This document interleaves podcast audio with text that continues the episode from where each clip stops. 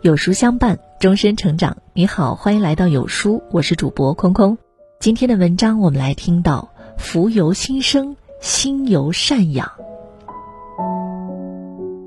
我们穷极一生寻找伟大的字眼，诸如自由、荣誉、快乐等等，我们就得花上一辈子来寻觅，到头来还是徒劳无获。这些伟大的字眼。没有清晰的概念，没有绝对的定义，但终极抵不过“福气”二字。对一个人最好的祝福，不就是一辈子拥有享不完的福气吗？心越善，福越满；心越宽，福越大；心越静，福越深。一心善积福。宋朝时期。大将军曹彬顺利攻打四川宜宾县后，拒绝参谋提出的烧死百姓以绝后患的建议，还下了一道命令：不可杀害，不可夺取，俘虏如愿留下，分地开垦；如想回家，发放盘缠。宜宾县的百姓为了纪念曹彬，建了曹公庙来感念他的恩德。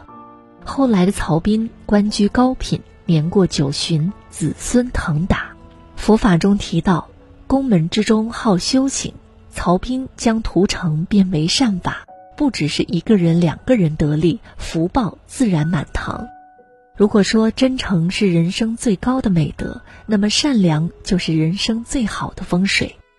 在我国流传着一个一公分主权的故事。德国统一之后，曾经守护柏林墙、向翻墙民众开枪的士兵受到审判。一个士兵辩解说：“我是执行命令，别无选择。”法官说：“你是执行命令开枪，但你作为一个心智健全的人，你有把枪口抬高一公分的主权。这个世界在法律之外还有良知。人之初，性本善，不忘初心，方得始终。”二。心宽在福，《礼记·大学》里说：“福润屋，德润身，心广体胖。”这里的“胖”不是指身材肥胖，而是指身体强壮。心宽者不仅体壮，而且心理亦健康。苏轼曾经一路向南贬谪，最远贬到了海南。那时候的海南可谓荒蛮之地。但是苏轼很清楚，生气除了伤身毫无用处，他就贬到哪儿吃到哪儿，开开心心享受当地的生活，乐乐滔滔发生各种菜式，东坡肘子、东坡鱼、东坡肉，无一不如雷贯耳。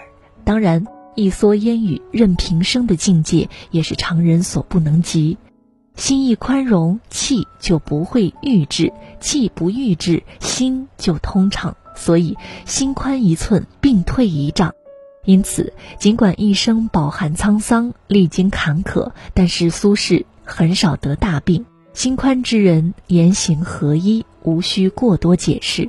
他们用简单的生活，用简单的方式，让人了解他们。至于能否理解他们，他们反倒是不在意了。